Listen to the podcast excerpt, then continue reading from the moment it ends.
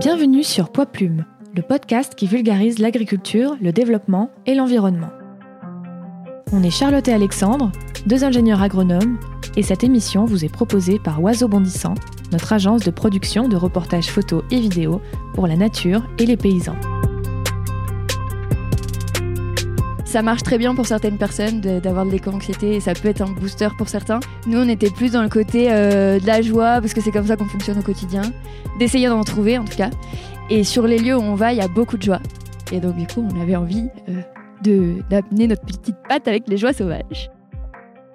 L'idée du projet, c'est aussi que des gens puissent voir les reportages et sortir des idées un peu préconçues qu'on peut avoir sur le monde agricole et euh, montrer que c'est possible d'en vivre. Bah voilà, des conceptions qu'on peut avoir un peu sur le côté euh, un agriculteur qui suscite tous les deux jours, etc. Ou à l'inverse, si je prends l'extrême opposé, euh, le cliché dont on parlait de remettre les mains dans la terre, etc. Tout va être beau, tout va être rose, on va faire de la permaculture et ce sera génial. De toute façon, on ne se sent pas légitime à vraiment faire des vidéos ultra techniques sur une méthode de culture, etc. Et c'est pas notre envie. Mais au-delà de, voilà, par exemple, euh, du système de culture, on espère aussi arriver un peu à dessiner des profils, des compétences, des aspirations un peu. Euh, qu'est-ce qui tient en fait derrière, au-delà du système agricole? Qu'est-ce qu'il y a derrière? Bah, C'est euh, des personnes, des quotidiens, des trucs qui sont pas faciles, etc. Mais et à la fois bah, donner envie parce que on peut parler aussi beaucoup d'épanouissement, quoi. Mais donc l'idée, c'était pas de trouver un espèce de business model euh, pour faire perdurer le média pendant très longtemps, aller chercher des clients, etc.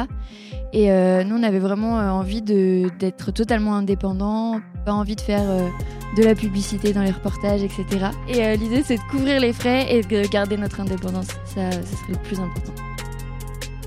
Il y a l'idée de se dire qu'on va vivre à deux dans 6 mètres carrés. Il y a l'idée de se dire qu'on va travailler en couple et il euh, y a l'idée de se dire qu'on va travailler en couple pour faire un truc qu'on n'a absolument jamais fait et qu'on sait pas faire de base. Et donc en fait, ça fait un peu. Euh, on a un peu chargé la mule quand même.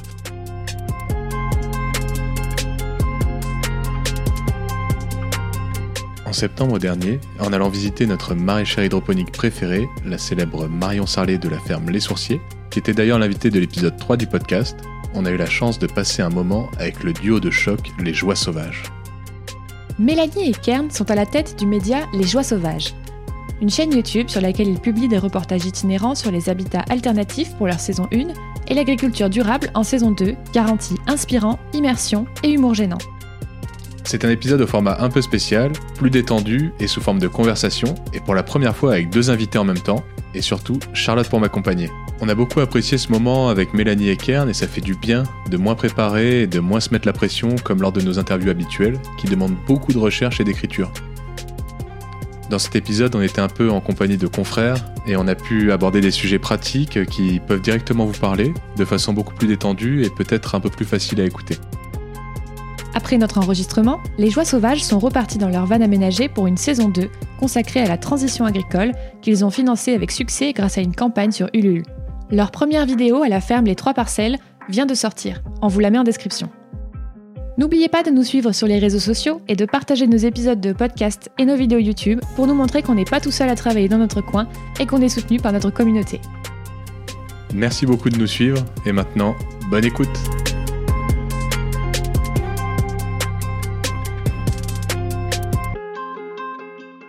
Notre projet il a été quand même nourri de pas mal de livres, podcasts, euh, reportages, etc. Mais on avait aussi envie d'aller, euh, en fait, d'aller chercher des infos euh, sur des thématiques un peu, un peu précises, que ça soit sur la gestion de l'argent, du collectif, une espèce d'entre-soi qu'on peut retrouver dans le milieu, bah, dans plein de milieux, mais dans le milieu de l'écologie aussi. Et c'est des infos qui nous tenaient à cœur parce que mais on se voit pas se, se, lancer dans un tel projet, nous aussi, sans avoir des réponses. Donc, donc voilà, et l'idée du média aussi, c'est parce qu'on avait envie de faire un peu n'importe quoi, de faire des vidéos, mais d'être complètement libre, euh, d'être un peu en roue libre. Et donc on s'est dit, bah on y va. Les Joies Sauvages, c'est. Vous disiez c'est une série de reportages, mais c'est en fait c'est un média sur YouTube principalement. Et euh, quelles sont les thématiques que vous traitez? Parce que depuis tout à l'heure on parle d'agriculture, d'habitat, de tout ça. Euh, comment ça se comment ça se traduit? Ouais, euh, bah, l'agriculture, on y viendra peut-être quand on parlera de la saison 2. Là, sur la saison 1, euh, comme disait Mélanie, on a très vite identifié des... quelles allaient être nos, nos, prismes de lecture un peu et les sujets qu'on aurait envie de traiter, qu'on allait retrouver, qui étaient vraiment qui correspondaient à nos questionnements personnels, euh, mais qui correspondaient aussi, je pense, à. Euh, je parlais tout à l'heure des vidéos brutes, combini, etc., qu'on trouve sur les réseaux sociaux. Un espèce de constat que sur ces vidéos, on présente toujours un espèce de fantasme de ces villas un côté un peu, je mets des guillemets, bisounours. Euh, et, et, tu vois défiler les commentaires en dessous. Ok, mais tout le monde ne peut pas se payer une vie comme ça. Ok, mais ils doivent ils doivent s'embrouiller en collectif. Ok, mais ok, mais. Et donc nous, on avait les mêmes ok, mais et on a on avait envie d'avoir des réponses, notamment sur l'accès sur sur l'axe thune parce que parce que bah voilà il y a enfin est-ce que est-ce qu'au final et qui rejoint finalement, le côté entre-soi dont on parlait, est-ce que c'est toujours les mêmes gens qu'on voit dans ces lieux? Spoiler, la réponse un peu oui, même si c'est c'est plus complexe que ça. Hein, je veux pas du tout faire de raccourci, mais mais euh, mais mais voilà, c'est vrai qu'il y a des il y a des profils types, on va pas se mentir. Euh, plutôt CSP+, on voit beaucoup d'ingés aussi qui se lancent parce que c'est des projets qui souvent demandent beaucoup de compétences. Euh, euh, parce que c'est des projets où il y a plein de choses à imaginer, etc., euh, en termes de structure juridique, en termes euh, de, bah, d'habitat, de construction, tout simplement. Il y a beaucoup de, de do-it-yourself dans ces lieux-là. Donc, donc voilà. et souvent les mêmes profils. qu'est-ce qu'on a d'autre? Donc l'argent et moi non mais je pense que oui l'organisation collective aussi pour le coup il y a eu je pense avec le Covid une grande en tout cas une envie d'aller à la campagne. Alors déjà, faut en avoir les moyens, de s'installer à plusieurs, etc. Et euh, ok, mais en fait, est-ce que euh, c'est si sympa que ça de vivre euh, avec ses potes, avec toute sa famille bah, Spoiler, non aussi. et comment on fait pour que ça se passe bien?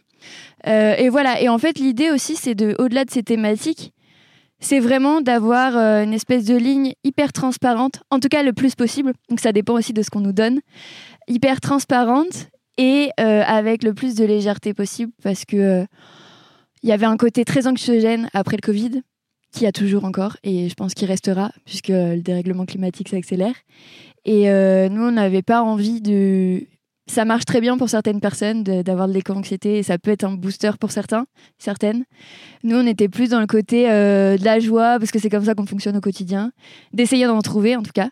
Et sur les lieux où on va, il y a beaucoup de joie. Et donc, du coup, on avait envie euh, de d'amener notre petite patte avec les joies sauvages.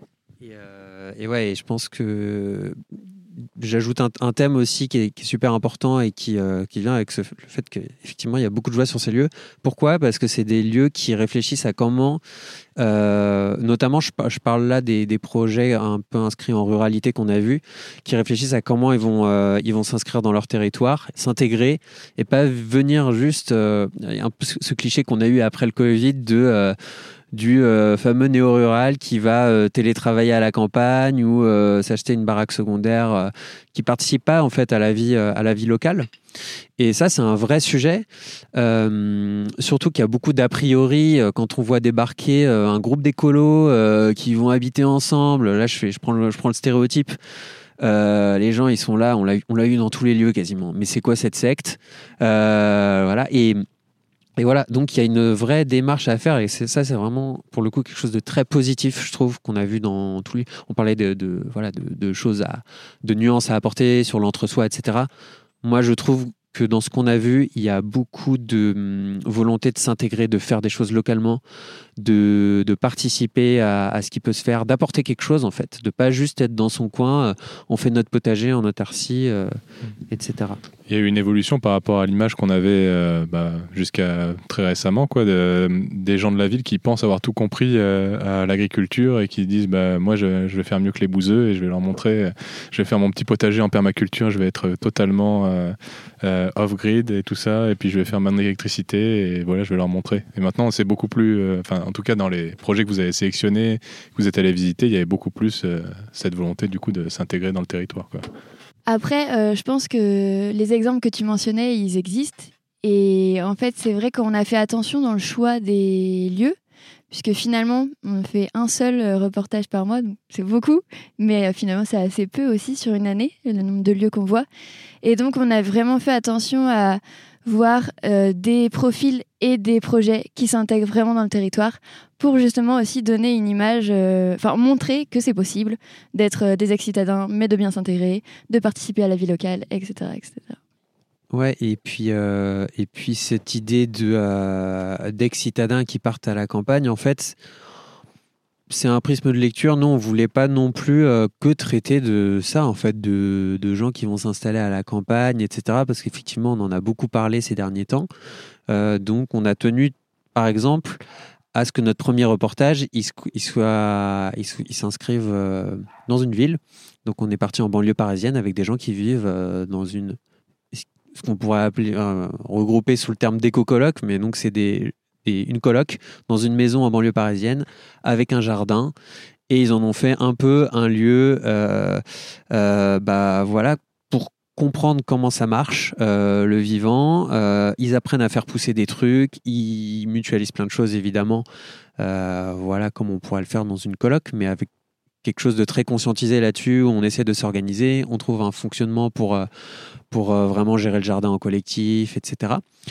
Et finalement, c'est un truc où c'est pas euh, le changement de vie complet euh, ou euh, le cliché qu'on peut avoir, le fameux, les fameuses chèvres dans le Larzac. Non, c'est juste des gens qui vivent en banlieue, qui ont leur job euh, à la ville et c'est très bien aussi. Et, euh, et, nous, on voulait vraiment pas euh, voilà, participer à ce truc de, de ça doit se passer à la campagne, etc. Non, il y a des choses très, très. Enfin, en fait, il va falloir que ça se passe aussi en ville. En fait, il va falloir que les gens ils changent leur manière d'habiter la ville. Donc, allons voir aussi des gens qui essaient de faire ça. en discutant avec vous, moi je, je, ressens un peu ce passé justement marketing et communication parce qu'en fait vous avez une idée de ce que vous avez envie de faire et là, vous allez euh, sur le terrain faire votre étude de marché en quelque sorte. Vous, vous allez pour de vrai voir les vrais gens euh, pour, euh, pour savoir comment ça se passe sur le terrain. Vous faites un peu un projet Lean Startup où vous allez voir ce, qui, ce qui fonctionne vraiment, est-ce que ça vous plaît, etc. avant de, vous, avant de mettre toutes vos billes dedans. Et c'est ça où on voit un petit peu le biais marketing com. Sinon, nous, ce qui nous a beaucoup intéressé dans vos reportages, dans votre démarche, c'est que vous, êtes là pour donner des clés d'action concrètes face à l'urgence climatique et sociale. Vous n'êtes pas là pour vendre euh, du rêve ou pour euh, montrer euh, tout le monde y est beau, tout le monde y est gentil. C'est vraiment montrer des trucs qui fonctionnent, mais en, étant, en ayant une vraie prise de recul sur... donc là, c'est super ce qu'on vous montre, mais regardez ce qu'il y a à l'envers du décor. Bah après, si je peux rebondir, en fait, c'est vrai que quand on est parti, on savait pas exactement ce qu'on allait trouver ni ce qu'on allait montrer, mais on avait quand même l'idée de, comme disait Kern, de pas euh, uniquement aller dans le cliché euh, de ceux qui ont acheté une maison à la campagne entre guillemets et qui vivent avec 15 copains. Et euh, donc tout de suite, quand on est parti, on s'est dit bon bah, on va essayer de faire quelque chose en ville. On aimerait bien faire des habitats légers, on aimerait bien faire un tiers lieu, etc., etc. Et, et finalement, bah donc chaque lieu a un peu ses problématiques. Donc aller questionner voilà des choses hyper concrètes de comment on s'organise à plusieurs, euh, comment on marche main dans la main dans la mairie ou pas, euh, comment euh, combien ça coûte un habitat léger, comment on peut faire pour ne pas s'endetter, etc., etc. Et après, ce qui est intéressant aussi, c'est que c'est des profils et des projets qui sont hyper variés. En revanche, il y a quand même souvent les mêmes problèmes qui reviennent et les mêmes enjeux. Et donc en fait, on a vu quand même des choses se dessiner. Et euh, nous, ce qu'on aimerait, enfin, ce qui nous ferait trop plaisir, c'est que euh, quelqu'un, en fait, qui euh, regarde nos reportages, se dise ah bah ça, ça me plaît pas, ça, ça me plaît pas. En revanche, il y en a quand même un où ça me parle. Et ça, ça serait, ça serait super chouette. Bah, nous, globalement, c'est comme ça que ça s'est passé parce que nous, ça nous crée une angoisse complète d'imaginer vivre en collectif euh, dans des tiers-lieux avec euh, toutes les décisions qui sont prises collectivement, les, espaces communs, etc. Ça nous mettrait euh, une grosse angoisse. Mais on a trouvé quelque chose qui nous a plu dedans. C'était sur la vidéo Le vaisseau-lieu. C'est ça? Le vaisseau-mère. Le vaisseau-mère, Le, tiers-lieu vaisseau-mère. Ouais.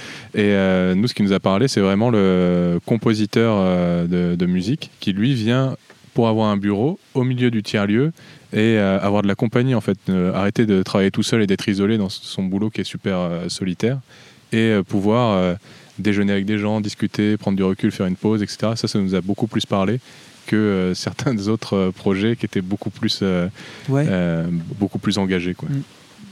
Ouais, c'est vrai que c'est un, un, lieu où il y a des. Alors lui, il le dit moi, le côté euh, idéologico euh, bullshit, euh, machin, ça me saoule un peu. Et, et, c'est sa voix à lui. Il y, a, y, a, beaucoup.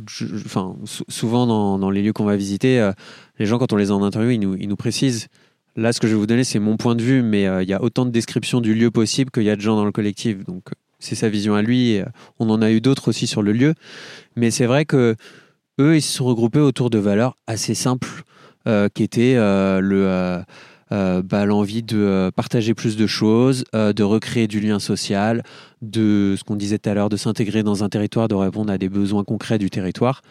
Et, voilà, basta, ils ont pas fait de charte où bah il y a 15 idéologies qui sont posées et en fait si, si, si t'entres pas dans le moule, t'as rien à faire dans le lieu. Non, c'est très ouvert. C'est un lieu très ouvert et, c'est ce qu'il dit aussi à un moment donné. C'est on est, enfin, un tiers lieu. C'est un lieu d'ouverture, c'est un lieu de mélange, c'est un lieu euh, et, voilà où tu où tu recrées pas justement l'entre-soi quoi. Non, en fait, euh, pour poursuivre, je trouvais le tiers-lieu hyper intéressant parce qu'en fait, quand nous on est parti, on avait cette idée de changement de vie. Changement de vie pour, euh, justement, à cause de cette urgence climatique et sociale, comment on peut faire différemment? Donc, pas juste être bien nous, mais essayer à petite échelle de faire un petit peu mieux autour de nous. Et en fait, euh, bah, le tiers-lieu, c'est ça qui est chouette, c'est que c'est un peu un espèce de changement de vie à la carte où on peut faire différemment dans son travail et donc comme tu disais euh, recréer du lien social sur la pause déj etc ou alors à la fois on peut se donner avec 20 euh, heures de bénévolat par semaine pour le lieu parce qu'on a vraiment envie de pousser la chose. Et euh, ça permet je trouve de faire une transition soit en douceur parce qu'on en a besoin, soit de manière assez radicale pour d'autres parce que d'un coup, voilà, ils ont envie d'œuvrer énormément pour la commune où ils sont. Et je trouve ça chouette parce que ça met dans une dynamique où, quoi qu'il arrive, on va changer, on va faire quelque chose, mais en respectant un peu aussi son, bien-être et voilà son, rythme personnel quoi. ce que je trouve super aussi euh, dans les documentaires que vous faites et tout cet itinéraire que, euh, que vous faites à rencontrer euh, différents acteurs, porteurs de projets sociaux et, et écolos, on peut dire comme ça, c'est que vous, vous avez vraiment, tu l'as dit tout à l'heure, un projet d'installation et du coup vous venez avec de vraies questions qui sont les vôtres. C'est quoi ce projet, ce projet d'installation qui vous, qui vous motive? Euh, bah, je pense qu'il y en a un petit peu deux qui sont peut-être un projet. Il y avait d'abord l'idée d'un projet d'habitat différent, puisque justement, euh, nous, on était attirés par euh, le collectif. Après, donc voilà, je sais pas si on sera en collectif après. Vous allez peut-être faire pivoter l'idée de départ euh, après l'avoir confronté au terrain. Mais euh, c'est bien de s'en rendre compte avant, euh, avant de le faire. Mais voilà, c'était une phase de test, donc c'est assez chouette. ouais, donc il y a quand même une idée d'habiter un petit peu autrement. Et je pense qu'il tendra plus vers une espèce de mutualisation de services, d'espaces, etc., dont on n'a pas forcément besoin au quotidien pour euh, une personne ou pour deux, avec des espaces individuels quand même. Et après, il y a aussi un projet d'installation agricole euh, qui est à définir. Euh, mais voilà, l'idée, c'est quand même d'avoir un lieu qui peut participer bah, à mettre sa petite pierre à l'édifice pour donner de la, bonne, de la bonne nourriture et avec cette question d'accessibilité qui, en fait, on l'avait beaucoup dans la question de l'habitat comment on peut rendre accessible l'habitat, euh, comment euh, est-ce qu'on peut ne pas s'endetter sur 20 ans, comment on peut faire différemment. Et là, je pense que sur, sur l'agriculture, et donc ça sera pareil, ça va être des questions qui, auxquelles il va falloir répondre, de voilà, produire de la bonne bouffe, entre guillemets, mais pour le plus de monde possible. C'est un peu un idéal, mais voilà, on verra si c'est possible. Bah, il y a quelque chose dont tu viens de parler qui est super accessible, c'est euh, mutualiser des espaces. Et euh, en fait, c'est du bon sens et c'est euh, un petit peu revenir en, arrière sur l'entraide entre voisins ou, quelque chose comme ça. Et tout à l'heure, en discutant, vous parliez de, par, exemple, avoir un, espace buanderie. Et c'est vrai qu'on n'a pas besoin d'avoir tous dans son appartement, dans sa maison. Chaque foyer n'a pas besoin d'avoir un sèche-linge et un lave-linge juste pour sa famille. Et on pourrait avoir un espace commun et avoir du très bon matériel et faire les choses comme ça, par exemple. Ouais, et euh, ce que tu dis là, je trouve que ça, ça vient euh, illustrer quelque chose qu'on a rencontré dans ces lieux, qui est une forme de pragmatisme en fait. On avait un peu peur en partant de trouver euh, un peu des. Allez, je vais retourner dans les clichés. le côté très euh, très bisounours euh, voilà tout le monde il est beau tout le monde il est gentil on veut vivre les mains dans la terre on veut euh, nanana. Il, faut, il faut que tu dises le mot. C'est des babos. les babos en Sarwell. Les babos en Sarwell. Voilà. Je l'ai dit.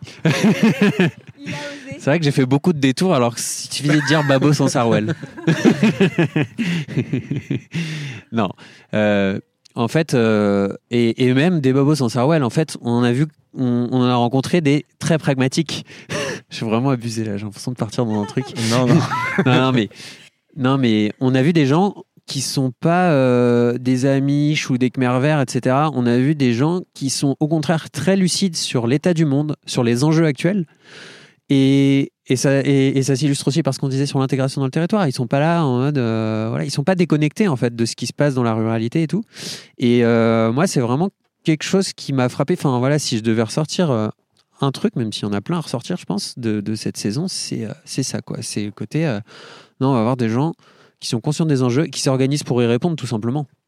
Euh, donc effectivement, le collectif euh, peut faire partie de, la résilience.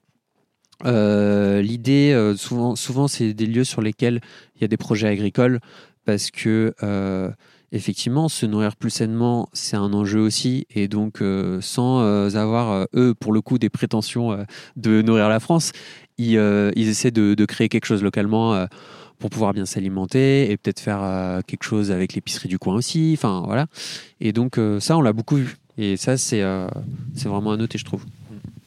Quand tu parles de, de pragmatisme, etc., c'est quelque chose qui, qui nous a marqué aussi dans vos, dans vos reportages, c'est que c'est toujours centré sur affronter ses peurs, mais de façon à comprendre euh, que- quels sont les enjeux. Et euh, du coup, euh, vos reportages ne sont pas du tout anxiogènes. Vous, aviez, vous avez une posture qui dit, qui dit pas on va tous cramer la semaine prochaine. C'est regardez tout ce qu'on peut faire déjà aujourd'hui et tout ce qui existe et qui fonctionne. Quoi. Et ça, ça nous a parlé tout de suite. Oui, parce qu'en fait, nous aussi, c'est une posture qu'on adopte avec Oiseau Bondissant. C'est notre postulat de départ, c'est que les médias nous dépriment euh, et qu'on a juste envie de se flinguer euh, si, on écoute, euh, si on écoute le journal télévisé. Et ce qu'on cherche avec des nouveaux médias, c'est plus d'espoir et, des solutions concrètes. Et, du coup, c'est une solution que vous apportez dans les médias. Il y en a d'autres, évidemment. Et il y a tellement de choses à, montrer et, à raconter sur de des nouvelles façons de produire, des nouvelles façons de se déplacer, de, de s'alimenter. De... Voilà, donc euh, c'est vrai qu'il y a, il y, a, il y a le choix, quoi. Il y a le choix dans les sujets. Et, et du coup, votre première, euh, votre première série de vidéos, c'était sur euh, les, les habitats alternatifs. C'est ça. Tout à fait. Voilà. Ouais. C'était un peu, on l'avait, on n'a pas trouvé de nom un peu sympa, un peu sexy pour le moment, alors on a mis habiter le monde autrement. Voilà. Si on trouve mieux, on vous dira. Et il y avait une question que je me posais euh, en lien avec euh, l'analyse euh, rétrospective de, chacune de ces expériences de tournage que vous avez faites. C'était par rapport à la durée pendant laquelle vous restez sur place pour faire le tournage.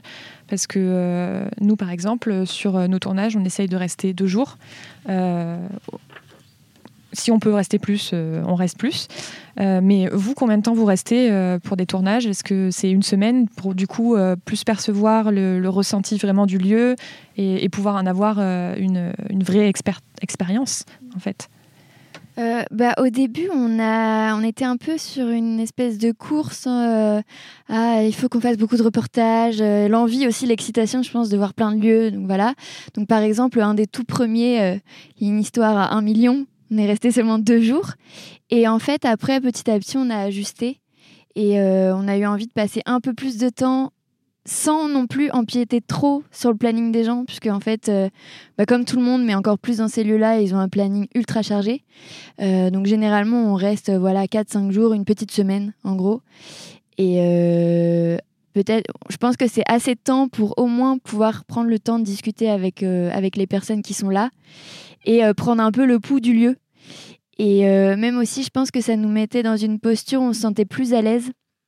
Parce que comme on n'avait jamais, euh, fait ce, ce métier-là, qu'on n'en a aucune expérience, on n'avait pas envie de débarquer, de prendre entre guillemets ce qu'on pouvait prendre et de repartir quoi. Et donc, euh, c'est bon, simplement, c'est très personnel, c'est une question d'un peu de se sentir à l'aise. On se sent plus à l'aise en filant un coup de main, en restant, en discutant et euh, en passant du temps avec les gens. C'est ça, parce que finalement, euh, c'est souvent la posture des médias traditionnels, entre guillemets. c'est les journalistes, ils sont, ils sont hyper pressés, ils viennent sur place vite, vite, il faut leur donner tout ce, qui, tout ce dont ils ont besoin pour, pour faire leur reportage. Et au final, ils gardent, ils gardent 30 secondes du lieu et ils ont beaucoup demandé à la personne à la personne qui est filmée. Et, euh, et du coup, à nous aussi, euh, c'est quelque chose qu'on essaye de faire, mais c'est vraiment bien euh, de, de, rester plusieurs jours et de participer à la vie du lieu. parce que vous avez aussi l'intérêt de, de, comprendre comment ça fonctionne derrière, déjà pour le reportage, pour, pour l'intérêt du contenu que vous allez offrir dans la vidéo, mais aussi pour, pour vous, pour percevoir si, vous, si ça vous plaît ou pas. C'est le, le business plan. Ouais, et puis, euh, je pense que il y a aussi le fait que quand on passe du temps sur un lieu, on apprend mieux à connaître les gens et en fait, on arrive à tirer plus de choses aussi avec eux en interview et ils vont plus se livrer parce qu'on a déjà discuté de choses euh, au dîner ou quoi. Euh, les sujets, ils ont déjà été un peu mis sur la table. Ça devient plus facile ensuite à, réaborder en, interview. Ouais, bah, ça se ressent quand, quand, vous faites les interviews. On sent qu'ils sont en confiance, qu'ils sont détendus euh, et que du coup, ça, ça, passe tout seul. Quoi. Ouais, c'est plus facile. Enfin, c'est plus Mélanie, l'intervieweuse en chef. Donc, je te laisse parler. Et ça me fait penser à. Je ne sais pas si vous avez vu ce film Erin Brockovich. Euh, uh-huh. avec Julia Roberts. C'est un super film. Euh, et euh, en fait, à un moment donné, elle fait des enquêtes comme ça chez des gens. Et elle insiste auprès de son collaborateur qui est avocat. C'est ça, hein, il est avocat, je me trompe pas. Et elle lui dit Prenez ce putain de café pour boire le café, prendre le temps de prendre connaissance avec les gens avant de, de discuter avec eux et de leur demander quelque chose en fait. Et c'est une règle de base que nous on applique tout le temps. On prend ce putain de café. oui, non, mais c'est ça. Clairement, c'est ça. Je me demandais sur euh, la, sélection des lieux et comment vous vous préparez, parce que vous pouvez pas débarquer comme ça euh, sur un lieu, sinon vous risquez d'avoir des mauvaises expériences. Euh, ouais, c'est intéressant cette euh, question pratique parce que bah, évidemment, on ne sait pas. est-ce que est-ce qu'il y a des règles quand on quand on apprend le métier de journaliste Est-ce qu'on apprend ça? Sûrement. Nous, on a un peu fait au feeling. Et le... donc on est parti quand même avec une liste de 150 ou 200 lieux. Mhm. pour, pour, cette vidéo, ça fait beaucoup quand même. donc euh, voilà, mais euh, en prenant large du coup. Et euh, on a fait beaucoup de travail de recherche sur Internet, les groupes Facebook, voilà. Et après, pour éviter un peu toute déception, en fait, on essaye de passer du temps au téléphone avec les gens avant. Sont, donc on leur envoie un mail, s'ils sont intéressés, euh, on discute au téléphone euh, avec une ou deux personnes assez longtemps. Et en fait, on fait quasiment déjà des interviews, mais sans le mentionner. On prend plein de notes. Et, euh, puis après, on se fait un petit débrief. parce que voilà, vraiment question de feeling aussi, comment, comment on se sent. Et est-ce que aussi ça peut être pertinent pour un reportage? Parce qu'en fait, il y a plein de projets qui sont intéressants, mais qui vont peut-être se ressembler ou qui, qui, moins, qui vont moins traiter les enjeux que nous nous intéressent. Euh, et, donc voilà, et euh, c'est comme ça qu'on a marché pour le début. Puis maintenant, il y a un peu euh, un petit bouche à oreille où généralement un lieu va nous recommander un autre lieu. voilà. Donc maintenant, c'est beaucoup plus facile. Ouais, c'est vraiment une démarche euh, journalistique où vous essayez d'avoir un propos à développer, une histoire à raconter et ensuite pouvoir vraiment articuler ça euh, euh, correctement et que ce soit distrayant mais en même temps que, que ce soit informatif et d'avoir des échanges vrais avec les gens que vous interviewez. Que, que ça vous ressemble en fait. Ouais, et bah en, fait. Ouais, finalement, ce, ce, ce, ce temps qu'on prend avec les personnes au téléphone, il nous sert euh, donc, effectivement à décider si c'est un lieu pertinent pour nous ou pas, euh, mais il nous sert aussi à commencer à écrire, choisir un angle et, euh, et, commencer à mettre notre patte euh, à ce moment-là. C'est-à-dire que, ok, qu'est-ce qui est qu'est-ce qui est un peu insolite dans ce lieu, qu'est-ce qu'on peut tirer, et en fait, ça nous, on se met le cerveau en marche, ça infuse, et puis et puis ensuite, on fait une grosse réunion branle-bas de combat euh, euh, quelques semaines avant le tournage pour euh, vraiment définir les angles qui nous intéressent, etc. Et une fois sur place, le fait de passer du temps aussi sur place, finalement, de faire, d'essayer de faire au moins une grosse interview de présentation générale du lieu dès le premier jour, finalement, tu vois ce qui ressort. Et en fait, tu peux te réadapter. Le fait de rester plusieurs jours te permet aussi de te réadapter de réécrire certaines choses et, et peut-être finalement de se dire on a fait fausse route euh, d'après la conversation téléphonique qu'on avait eue. Finalement, ce qui est intéressant ici, c'est cet angle-là, quoi. Et c'est euh, ce qu'on a eu, par exemple, euh, pour donner un exemple, à l'Oasis de la ferme du Suchel, où finalement, on est arrivé sur le lieu et on a vu que dans les discours qui étaient tenus, il y avait quelque chose autour de la collapsologie. C'est un, gros mot un peu, mais euh, c'est un grand mot qui, veut dire plein de choses.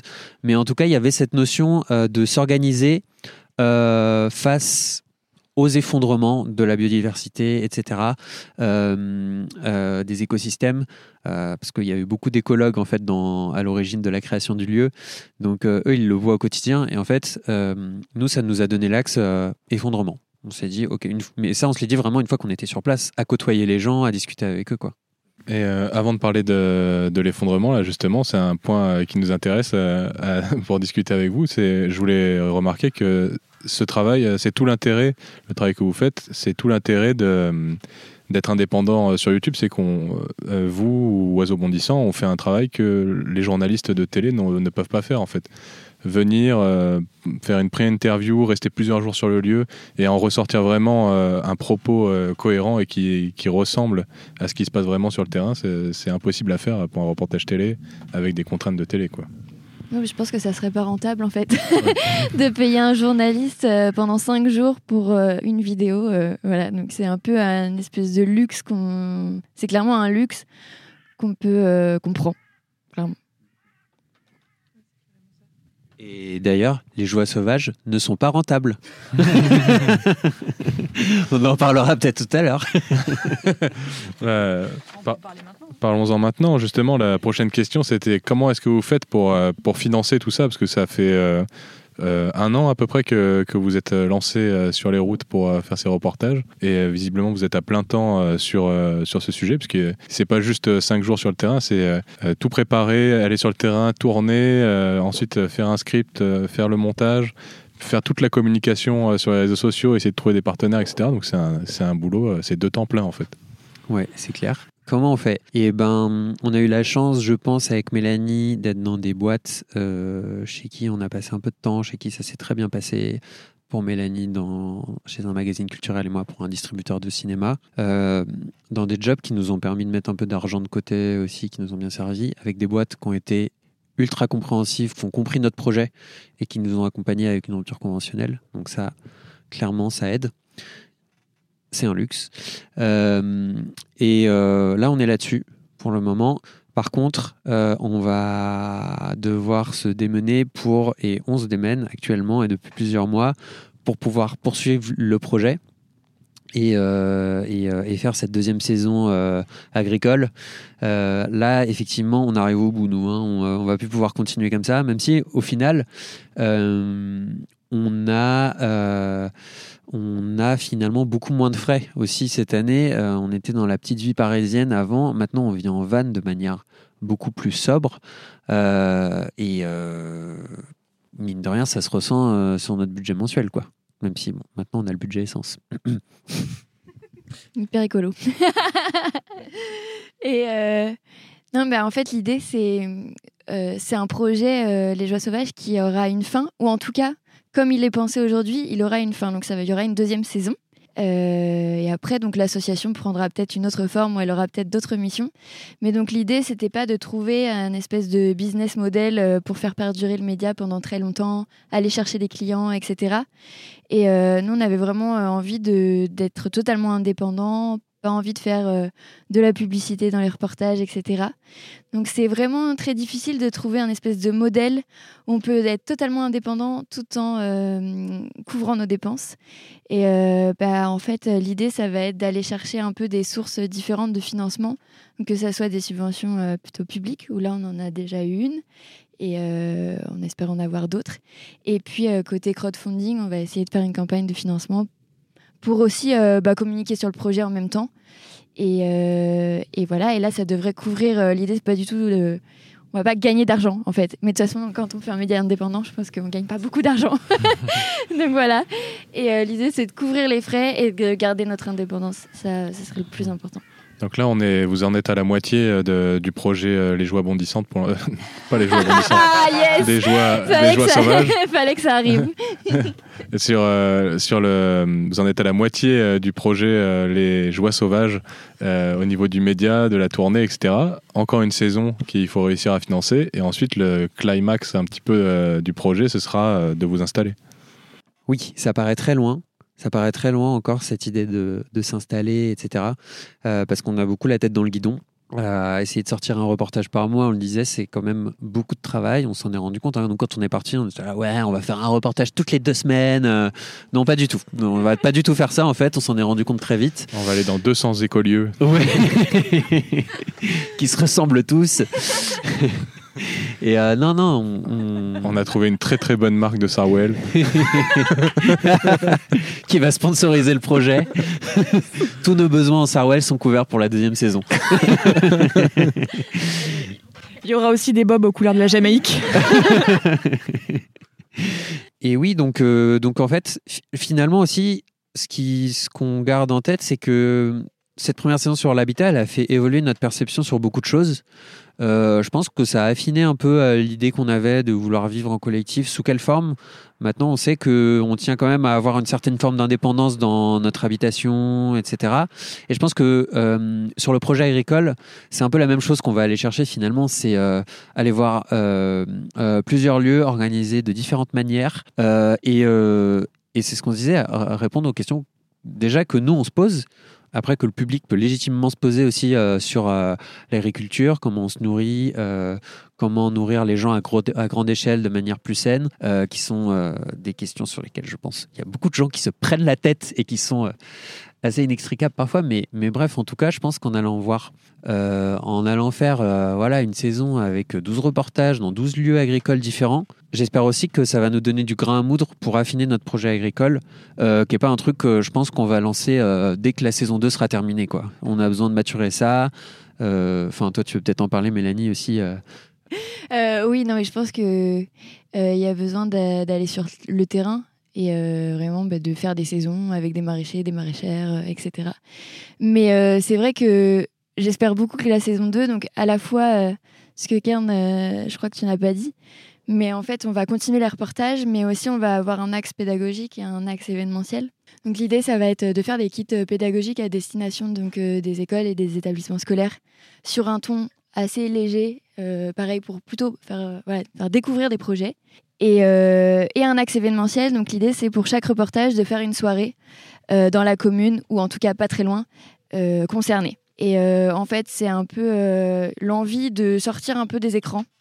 Parce que c'est super d'être sur les réseaux sociaux et je pense que c'est une bonne manière aussi de commencer un projet quand on se lance. Bah, c'est une belle vitrine, une bonne visibilité.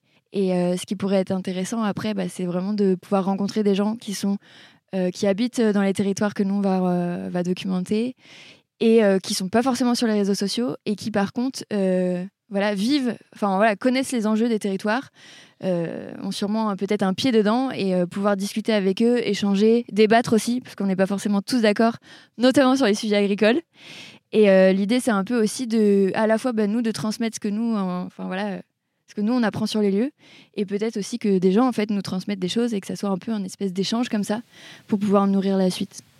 Pour ensuite pouvoir euh, du coup euh, euh, concevoir ce projet qui sera le vôtre et réussir à l'intégrer au mieux dans le territoire. C'est ça l'idée en fait. Ouais, je pense que c'est un peu. euh, D'un côté, c'est assez vertigineux de penser à ça parce que quand on vient pas, quand on vient pas de la campagne, quand on vient pas du milieu agricole, c'est un peu nébuleux de se dire qu'on va lancer un projet agricole quelque part, on sait pas encore où.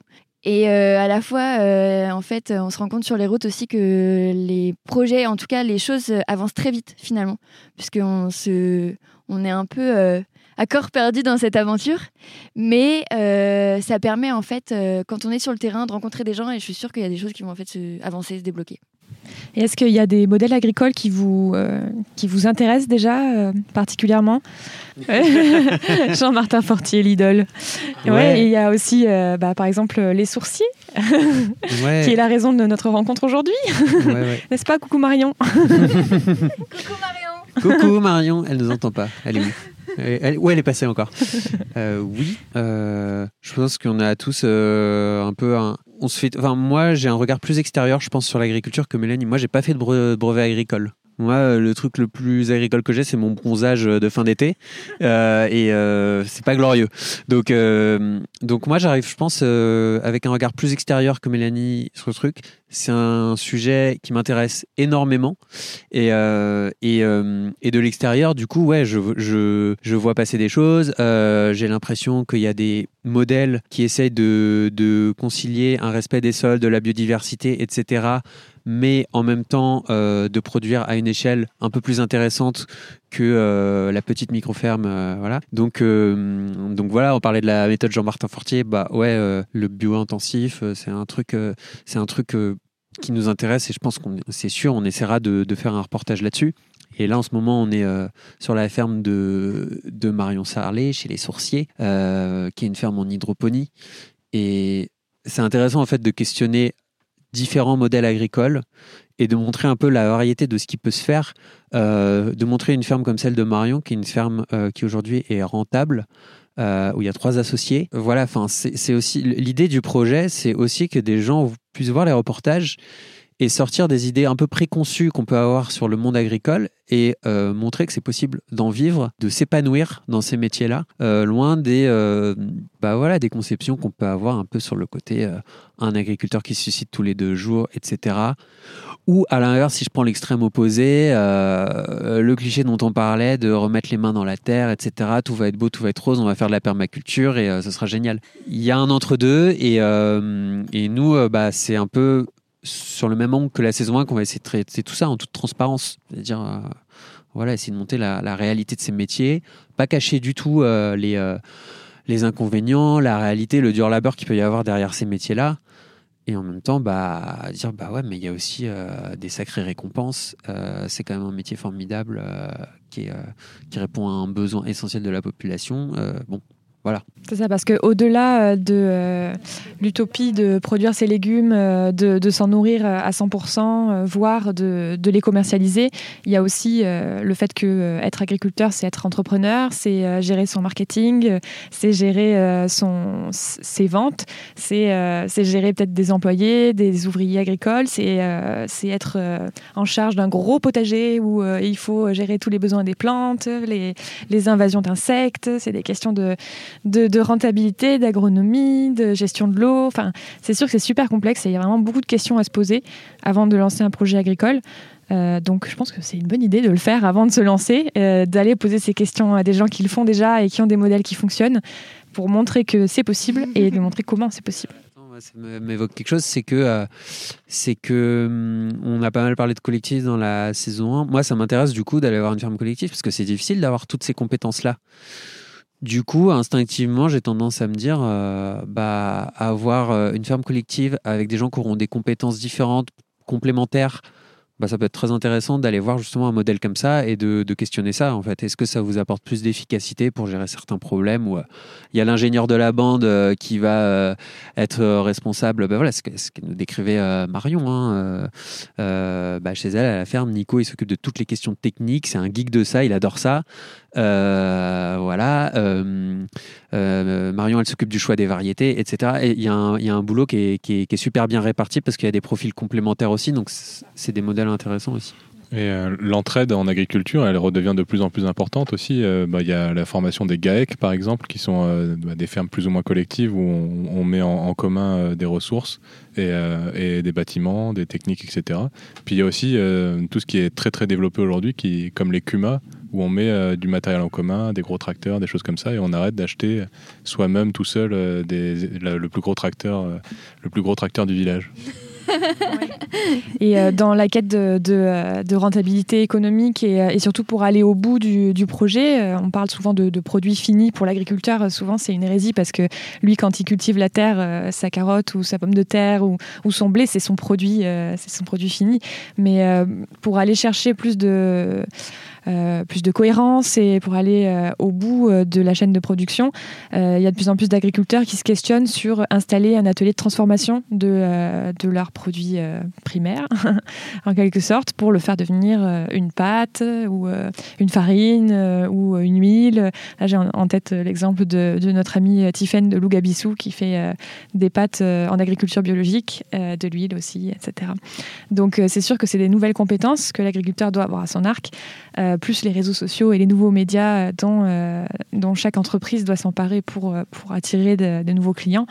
Donc évidemment, c'est dans l'intérêt de chaque agriculteur de s'entourer, d'être bien conseillé et puis.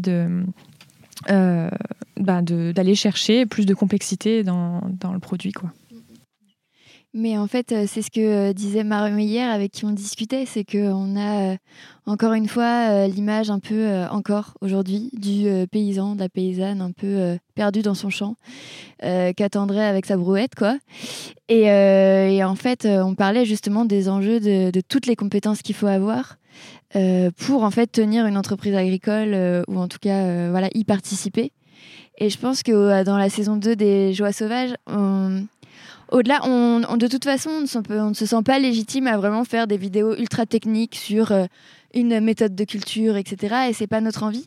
Mais au-delà de, voilà, par exemple, euh, du système de culture, on espère aussi arriver un peu à dessiner des profils, des compétences, des aspirations un peu.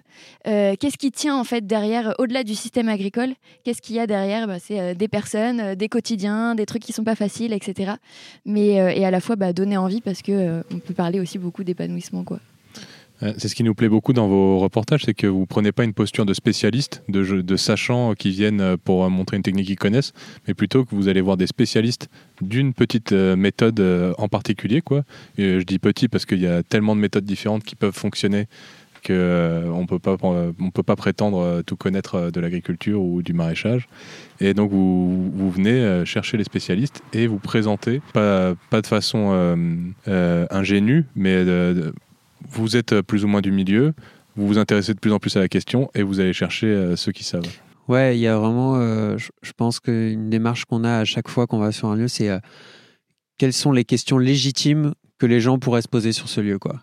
Et qu'il faut absolument qu'on aille poser. Et, et, peu importe si c'est des questions qui vont un peu gratter, qui vont un peu piquer la personne, et ben en fait, si on le traite pas, on sera passé à côté, quoi. donc c'est un truc qu'on essaie d'avoir et et sur l'agriculture, euh, je pense qu'on va être servi. Il y a plein de choses euh, sur des sujets qui, en plus, on l'a dit tout à l'heure, sont ultra clivants. Oui, il va falloir aller poser des questions et, je pense bien se documenter, nous, en amont et faire un vrai travail, pour le coup, euh, qui se rapproche du journalisme. Je dis qui se rapproche parce que j'ai du mal à me sentir la, légitimité à chaque fois. Mais, mais ouais, on va beaucoup se documenter. On va aller... Euh, on va aller euh, essayer de comprendre. Voilà, sur, euh, avant d'arriver chez Marion, on s'est beaucoup renseigné sur euh, le marché de l'hydroponie, de la bioponie, l'aquaponie, etc., de savoir à quoi ça ressemble, etc. On a découvert plein de choses, on s'est beaucoup instruit. Et euh, ça nous a évoqué plein de questions. On est arrivé euh, avec une liste de questions pour Marion. Euh, je pense que la pauvre, on l'a tenu, on lui a tenu la jambe hier. Elle avait juste envie d'aller dîner avec ses gosses. Eh ben non. bien sûr, vous avez regardé les super vidéos de Marion. Évidemment Oui, tout un tas de vidéos, il y en a beaucoup, mais, mais voilà, et ça nous a permis justement de connaître plein de choses sur l'hydroponie. C'était très chouette. Pour que les auditeurs se fassent une idée, est-ce qu'on peut faire le récit un petit peu d'une de vos vidéos? Moi, je pensais à la dernière, qui, euh, je trouve qui, mixe bien un peu tous les sujets que vous avez abordés, euh, agriculture mise à part, quoi. donc la dernière vidéo qui s'appelle. Euh, il et elles ont réhabilité, non, des néo-ruraux ont réhabilité. c'est le titre YouTube. C'est le titre sur lequel on a planché pendant deux semaines. Donc si on s'en souvient plus, il y a un problème. Des néo-ruraux ont réhabilité une maison de retraite en tiers-lieu. En fait, voilà, c'est la description littérale du projet au final. Hein. C'est ça. Et euh, qu'est-ce qui est-ce que tu peux faire le récit un petit peu de, cette vidéo? Ouais. Euh, euh, aussi de la conception de pourquoi vous êtes intéressé à un tiers lieu parce que ça c'est tiers lieu c'est un très grand mot un peu fourre-tout qu'on entend en permanence. Et quand on va dans un tiers lieu ils nous disent ah mais vous êtes allé là-bas mais ça c'est pas un vrai tiers lieu ou non mais ça c'est pas la vraie définition des choses comme ça bah, D'ailleurs, euh, effectivement, les, intervieweurs, on leur a demandé c'est quoi la définition du tiers-lieu? Et c'est là, euh, je suis pas sûr. Celle-là, on la mettra pas dans le reportage. Et au final, effectivement, enfin, pour le coup, c'est, ça, aurait été passionnant, limite, de faire une saison que sur les tiers-lieux, parce qu'il y a une variété euh, euh, de profils de, de, tiers-lieux. Et d'ailleurs, ça existe, hein, il y a la chaîne Hyperlien qui a fait ça. Je ne sais pas si vous la connaissez, mais euh, c'est, vraiment super. C'est des reportages très bien réalisés. eux, ils ont un axe un peu inclusion numérique. et donc, ils sont baladés en France à la rencontre de tiers-lieux. Et euh, comme disait Mélanie, en fait, c'est des lieux où euh, il y a un côté un peu, euh, un peu à la carte, en fait. C'est-à-dire qu'on on peut venir y piocher des choses sans pour autant tout remettre en cause dans sa vie. Quoi. Et, et donc là, c'est, je pense, un truc qui nous a intéressé au vaisseau mère. On est donc en Ardèche, pas loin d'Aubenas, dans un petit village qui s'appelle Vaisseau, de 2000 habitants. et, euh, donc euh, de jeunes néo vraiment, c'est, je dis néo parce qu'en fait, c'est tous des gens qui viennent de la ville.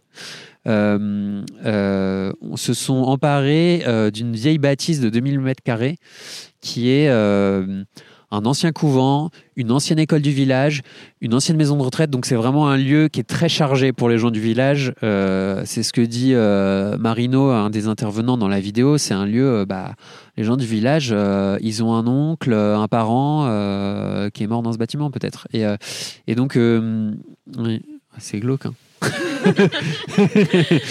Allez voir la vidéo. Euh, c'est vraiment super, c'est bonne ambiance. On explore un vieux bâtiment où il y a plein de pépés qui sont morts. Voilà.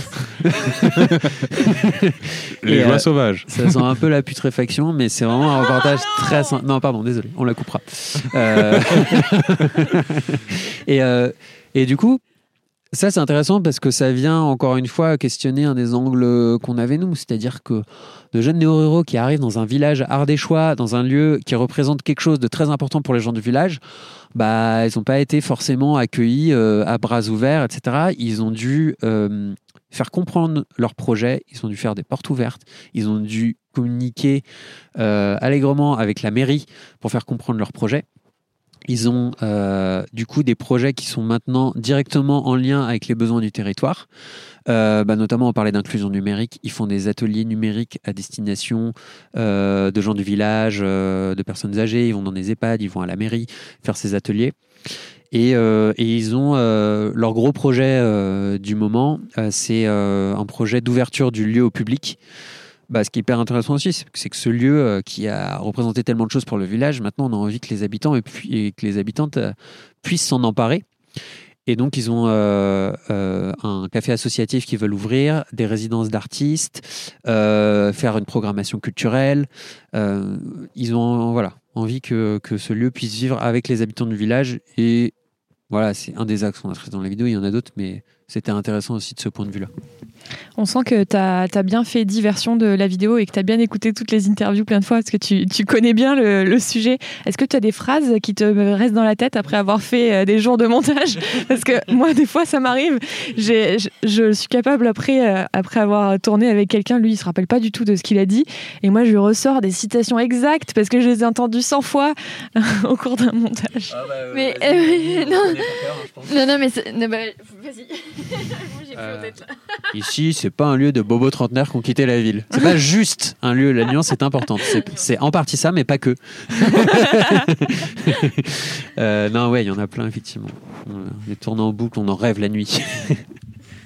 Et dans une autre vidéo euh, qui est dédiée, mais c'est un, terme qui revient régulièrement, c'est un peu euh, un gros mot, c'est collapsologie ou un lieu pour faire face à l'effondrement. Est-ce que vous pouvez nous dire pourquoi ça vous a intéressé et qu'est-ce que c'est l'effondrement ou la collapsologie? Oui, donc on est allé euh, il y a quelques semaines euh, dans un lieu qui s'appelle euh, l'Oasis du Suchel. Et donc en fait là-bas ils ont vraiment un angle de voilà de s'organiser face à l'effondrement, donc plutôt face aux effondrements. Donc en gros ils nous ont beaucoup parlé de l'effondrement de la biodiversité par exemple, puisque Nombreux d'entre eux étaient euh, écologues, enfin sont écologues. Mais en fait, c'est à peu près euh, tous les effondrements euh, auxquels on pourrait faire face à cause bah, notamment du dérèglement climatique, qui pourrait entraîner des crises migratoires, qui pourrait entraîner des crises alimentaires, etc., etc., et énergétiques. Et donc, c'est comment, en fait, dès à présent, on peut essayer euh, au mieux, parce qu'on peut pas être. Eux, ils visent pas, par exemple, une complète autonomie, mais comment on peut s'organiser à plusieurs pour être le plus résilient possible dans un territoire donné? Euh, eux, ils sont quand même donc à Valzone, c'est dans le Beaujolais vert, donc c'est vraiment des collines. c'est un endroit qui est assez perdu, mais quand même à 40 minutes de Lyon. Et ils sont plusieurs foyers à vivre ensemble donc dans une bâtisse qu'ils ont partagée. Et l'idée c'est comment bah voilà ils prennent un axe après un axe. Donc l'énergie, comment on peut essayer d'être le plus autonome possible, le plus résilient. L'agriculture, bien montons un projet agricole déjà pour nous avoir euh, notre nourriture et aussi pouvoir euh, la partager, euh, la proposer au territoire. Parce que donc l'idée c'est de ne pas être complètement en autarcie, pas du tout, mais c'est d'être assez autonome, mais aussi de faire solidarité avec le territoire. Donc ils ont vraiment travaillé ce projet avec la commune une des personnes qui est là-bas a repris euh, l'épicerie du coin pour la faire vivre, proposer des produits bio de qualité. Euh, voilà, donc certains sont en train de s'installer en maraîchage. Voilà, et euh, l'idée c'est bah voilà de comment organiser un petit peu la résilience. Et nous on trouvait ça hyper intéressant parce on l'a vu avec le Covid, donc il y avait, euh, voilà, je sais plus, c'était la farine qu'il y avait plus dans les supermarchés. Les pâtes, ouais, euh, surtout les, pâtes. Et le PQ. et le PQ. Alors, bon, là, au Seychelles, ils n'en sont pas à fabriquer du PQ, mais. ils ont des, euh, des écorces de boulot super bien travaillées. voilà.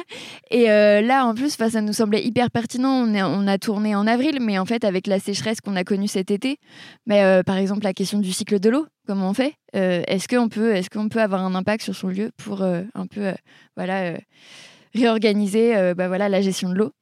Et euh, tout ça, c'était, euh, c'était, ça nous paraissait intéressant.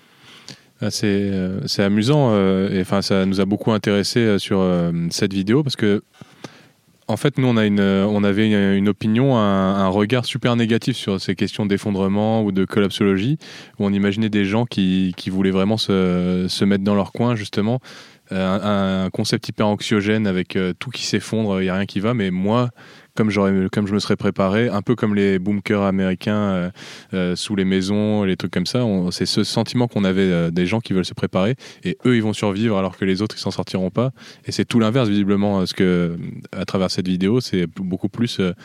montrer qu'il y a des possibilités, il y a des choses qui sont possibles de faire pour avoir, être plus résilient et s'entraider et réussir à, faire en sorte de mieux gérer l'eau, d'apporter plus de biodiversité grâce à, grâce à des pratiques agricoles. Euh. Ouais, bah, ce que tu décris, ça fait un peu penser au survivalisme aussi, euh, euh, où il y a vachement ce truc de on va faire des stocks de boîtes de raviolis dans un bunker et attendre avec un fusil. Bah, ce qu'ont fait les gens au Covid, justement, ce que tu disais tout à l'heure avec. et le PQ, pardon, j'ai oublié le PQ. Très important. les pâtes et le PQ, moi j'en aurais, les autres ils en auront pas. C'est ça. Non, mais quand Mélanie en parlait, elle parlait des effondrements et pas de l'effondrement.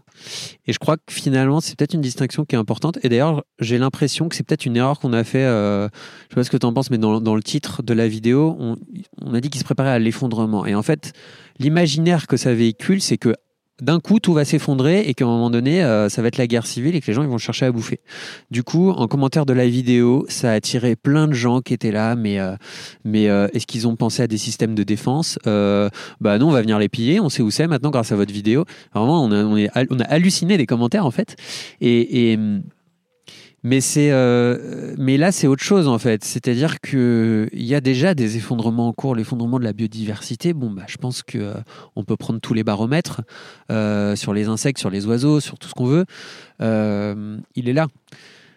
Donc, il y a déjà des choses qui se passent auxquelles il va falloir faire face. Et on le voit très bien là, au moment où on se met tous à d'un coup parler de sobriété à cause de la crise énergétique qu'on est en train de vivre.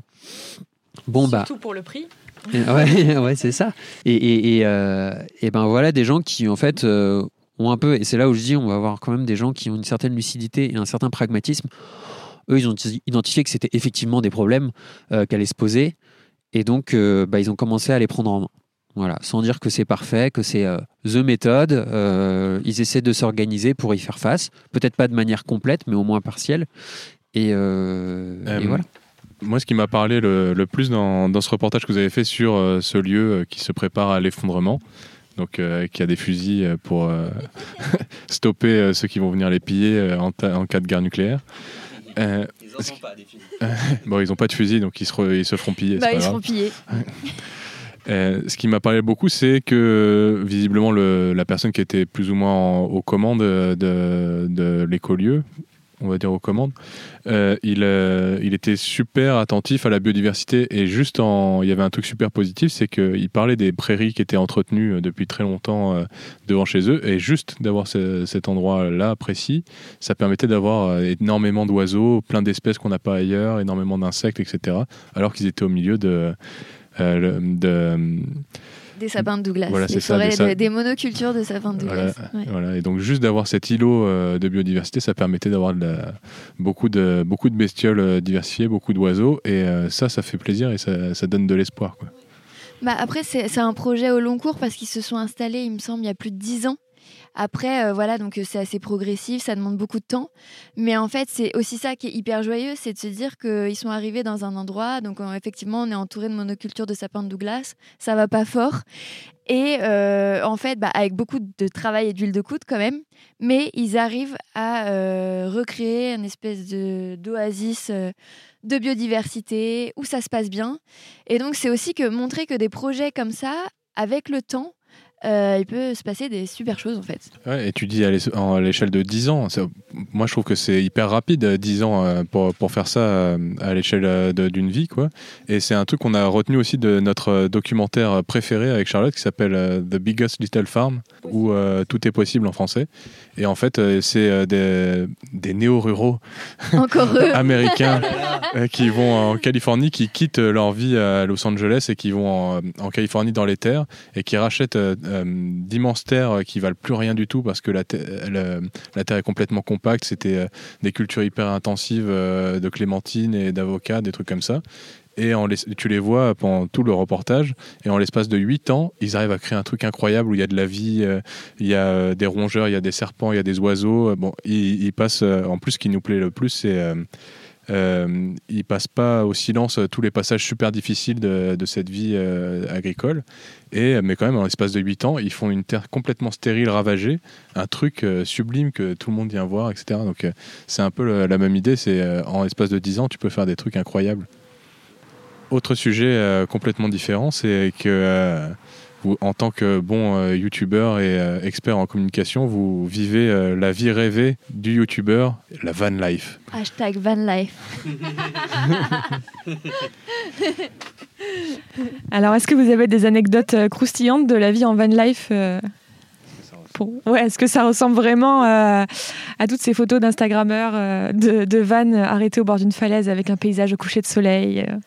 Alors, euh, nous sommes partis un 22 décembre. Nous avons fait l'état des lieux de notre petit appart à Montreuil.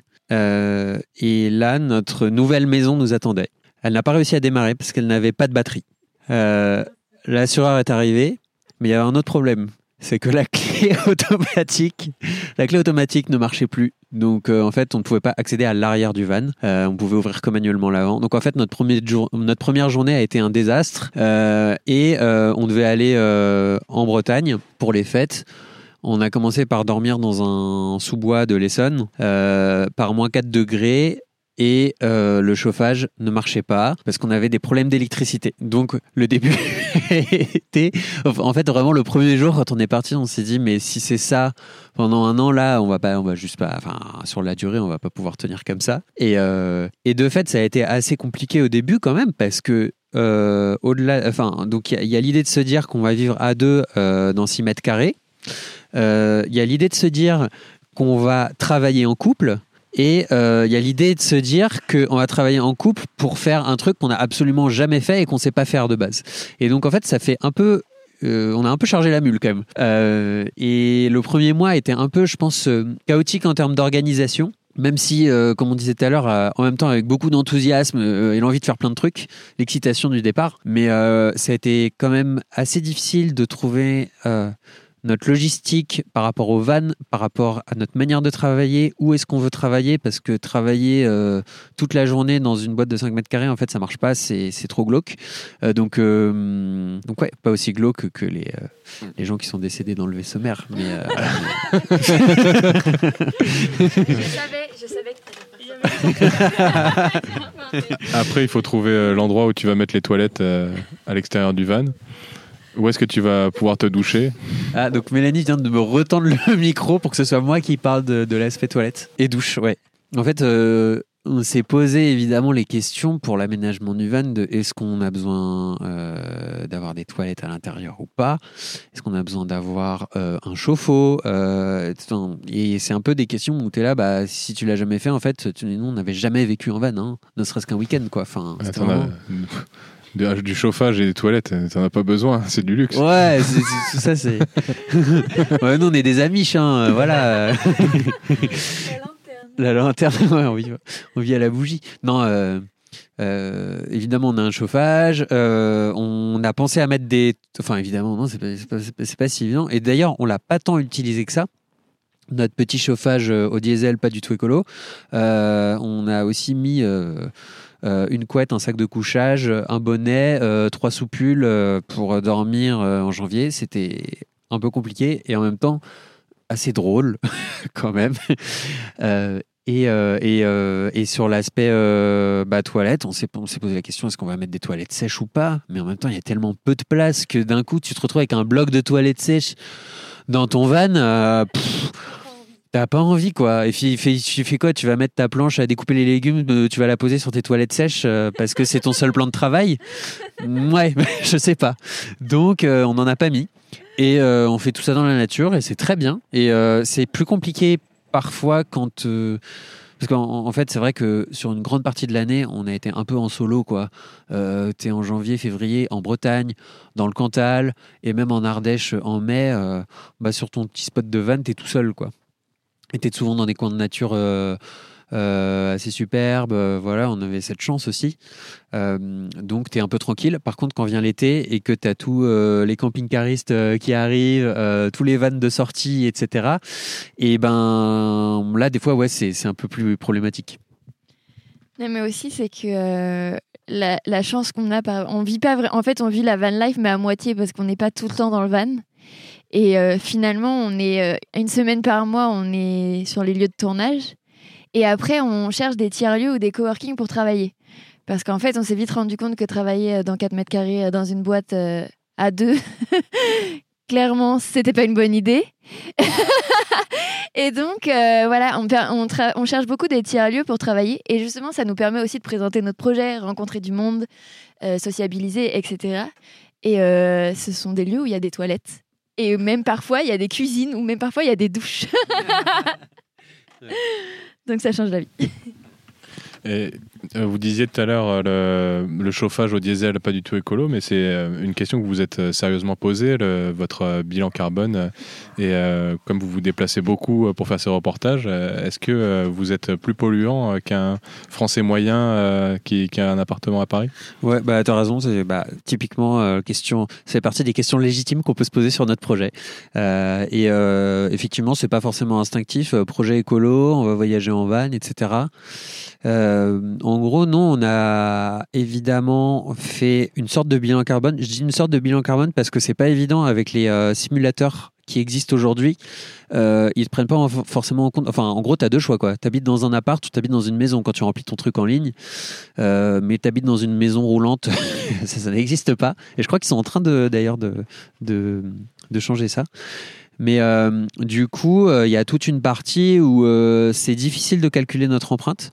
Par contre, on a évidemment fait la démarche de, de calculer tout, ce qu'on pouvait calculer et de, donc de faire un peu les calculs nous-mêmes. On tombe en gros entre 5 et 6 tonnes équivalent CO2. La moyenne d'un Français, c'est 9 ou 10 tonnes, je sais plus. Ce qu'il faudrait atteindre, c'est 2 tonnes.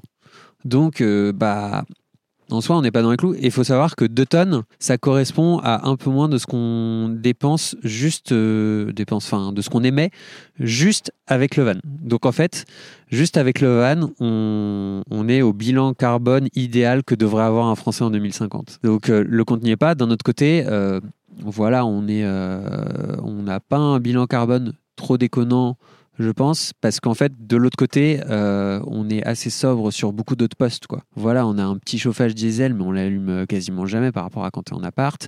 On a des panneaux solaires. Bon, ceci dit, euh, l'électricité en France, elle est plutôt, euh, plutôt décarbonée, donc voilà, je suis pas sûr que c'est là-dessus qu'on fasse la différence. Vous avez très peu d'électroménagers, il n'y a pas la place pour les robots pas d'électroménagers, et en fait, c'est vrai que sur tout le reste, on est assez sobre. Et pour rebondir sur ce que disait Mélanie sur notre manière de fonctionner à l'année et de travailler, euh, on essaye aussi de rationaliser nos déplacements et de, euh, et de rester. En fait, donc en général, on choisit un lieu de travail euh, sur lequel on va rester pendant un mois, ce qui nous permet de pas juste consommer consommer les lieux et de se barrer pour aller prendre une autre photo sur Instagram à un autre endroit super stylé. On reste, voilà, on est resté un mois dans le Cantal, c'était génial. On avait notre petit bureau, c'était trop bien. On apprend à connaître des gens dans le coin. Et euh, bah, on n'est pas tout le temps en train de se déplacer aussi. Euh, et vous êtes super motivé pour aller au bureau le matin parce que vous avez envie de faire pipi de toute façon. En plus. Mais euh, ce que je trouve chouette par contre, c'est moi j'avais jamais fait de bilan carbone avant de partir et donc en fait c'est quand même super cool de le faire pour avoir des ordres de grandeur. Et euh, c'est vrai que même si euh, clairement le compte n'y est pas, mais par contre, je trouve que déjà faire son bilan carbone et aussi euh, bah voilà, savoir où un peu où est-ce qu'on se situe, ça met un peu dans une démarche où on sait que par exemple, on n'a pas une passion voiture, donc voilà, le jour où les joies sauvages ne sont plus itinérantes, bah, on reprendra notre vélo. Et en fait, ça nous a quand même mis dans un espèce de mode de vie assez sobre parce qu'on on n'achète plus grand chose, on n'a de toute façon pas de place. Et donc en fait, ça met quand même en mouvement, je trouve, et euh, rien que pour ça, euh, c'est assez intéressant. Et euh, c'est pas trop anxiogène de regarder sans arrêt son, bilan carbone? Parce que en ce moment, il, il, se passe plein de choses, évidemment, le réchauffement climatique, les incendies, etc. je sais que nous, on a passé un été assez difficile à se poser des questions sur l'avenir de la planète et puis notre place dans tout ça. Euh, le bilan carbone, pour l'instant, c'est un truc qu'on on regarde pas trop. En fait, on essaye de se mettre des œillères pour se protéger. Euh, mais la plupart du temps, quand on se déplace, nous, de toute façon, c'est en train ou alors, comme vous, on essaye de, rentabiliser un maximum le déplacement, euh, point de vue écologique et aussi économique, parce que ça va de pair. Euh, en général, quand on va, par exemple, sur Paris, on y reste euh, une semaine, on dort, parce qu'on a de la famille en région parisienne, on dort dans le coin, et puis on fait plusieurs interviews de podcast, plusieurs vidéos. Et, on essaye de trouver notre compte comme ça. Mais, mais pour vous, c'est pas trop anxiogène de regarder votre bilan carbone comme ça? Bah, en fait, c'est vrai qu'on l'a, on l'a réactualisé là avec l'expérience des 9 mois sur la route et on en avait fait un, avant de partir. Et après, euh, c'est quelque chose qu'on a en tête. On n'est pas du tout à traquer euh, le moindre, euh, enfin voilà, le moindre effet et geste. On a en fait, je pense que voilà, des ordres de grandeur. Et on sait aussi, c'est pas du tout pour me dédouaner du de la voiture, mais en fait, c'est un. On s'est posé la question avant de partir, pourquoi pas faire un road trip, enfin voilà, pas un road trip du coup, mais partir à vélo.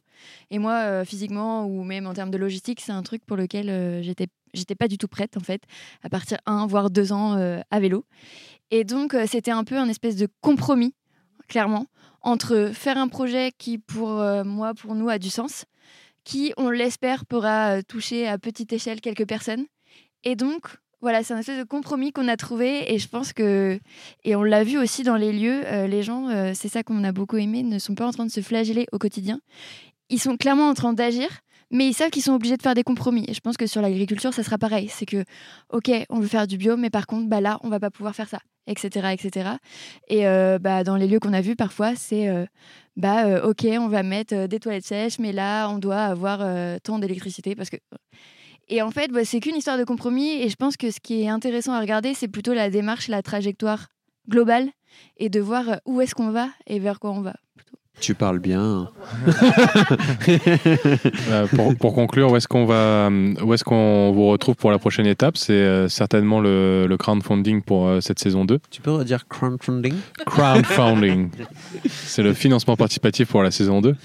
Oui, euh, on s'est dit qu'on allait essayer de faire une FAQ euh, bientôt, mais finalement, comme on a fait le podcast ici, on a répondu à toutes les questions, c'est bon Ça y est mm. Tu veux dire euh, une QA Ah ouais, un, Question and answers. Ah, right, right. non, euh, donc euh, effectivement là on est euh, en train de faire un reportage chez Marion Sourcier. On a un autre reportage prévu dans, dans, une ferme le mois prochain, un autre tournage prévu dans une ferme le mois prochain pour lancer la saison 2 via un crowdfunding qui aura lieu début novembre, à partir de début novembre. Euh, donc euh, voilà, c'est ça les prochaines échéances de, des joies sauvages. Ça sera hyper important pour nous parce que, parce que pour l'instant, la saison 2, elle n'est pas financée. Donc euh, bah on, va mettre, on, va mettre, le paquet pour, pour faire des beaux reportages sur la ferme de Marion et celle des trois parcelles dans le Loiret.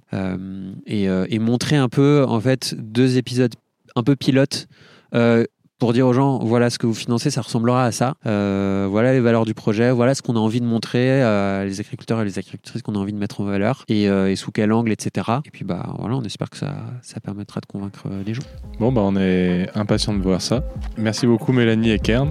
Merci les oiseaux bondissants. Oui, merci beaucoup, c'était super intéressant. C'était un podcast des joies bondissantes.